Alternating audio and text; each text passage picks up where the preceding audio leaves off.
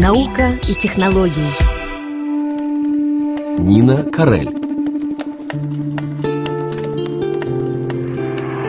Oui, actuellement, euh, Concorde a mis euh, pleine puissance. Vous voyez la fumée qui se dégage des réacteurs. Ровно 50 лет назад, 2 марта 1969 года, состоялся первый испытательный полет сверхзвукового «Конкорда». Очень скоро этот самолет с острым носом и дельтовидными крыльями стал легендой европейской гражданской авиации. В течение 27 лет «Конкорд» пересекал Атлантику с сотней пассажиров на борту. Скорость в два раза превосходящая скорость звука позволяла пассажирам попасть из Парижа или Лондона приблизительно через три с половиной часа в Рио-де-Жанейро, Каракас или Нью-Йорк. Конечно же, исключительный сервис стоил также исключительно дорого. В современной европейской валюте за билет туда и обратно нужно было отдать от 4,5 до 8 тысяч евро.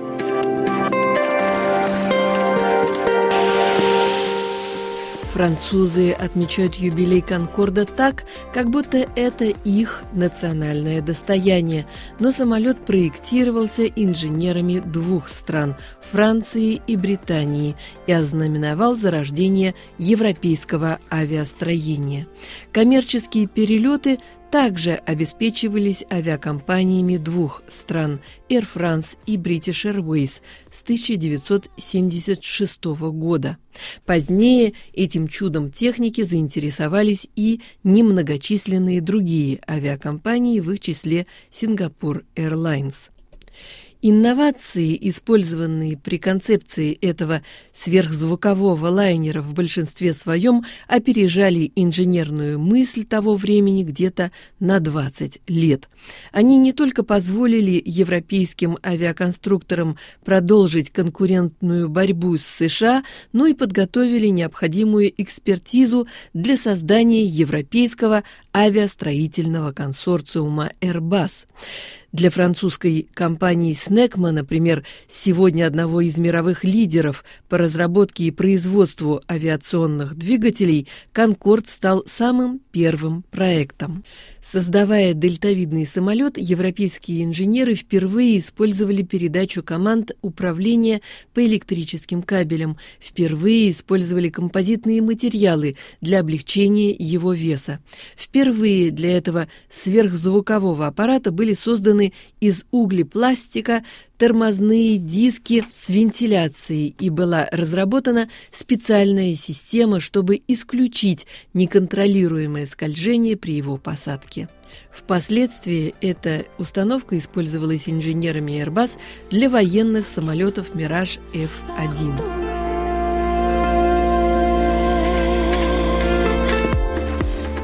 Но удивительный лайнер радовал не всех – его посадку даже пытались запретить. В аэропортах Нью-Йорка и Вашингтона. Из-за шума громообразного хлопка в момент преодоления «Конкордом» звукового барьера, а также из-за сильного загрязнения воздуха выхлопными газами. Потому что «Конкорд» потреблял много горючего – чтобы оставаться в полете час, например, самолету требовалось 20 тонн горючего. Средний расход горючего на одного пассажира был в три, а то в четыре раза выше современной нормы для пассажирских самолетов. Дорого обходилось и само производство франко-британского лайнера. С конвейера сошло в общей сложности только 20 экземпляров. Множество заказов было аннулировано. Иными словами, к началу 21 века «Конкорд» уже считался экономически обреченным.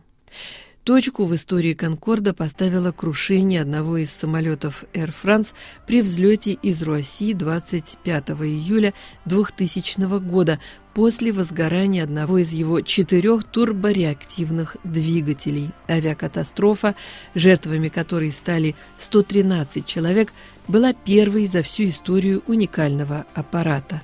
Через три года после трагедии, после продолжительных экспертиз, было принято окончательное решение отказаться от эксплуатации сверхзвукового лайнера «Конкорд».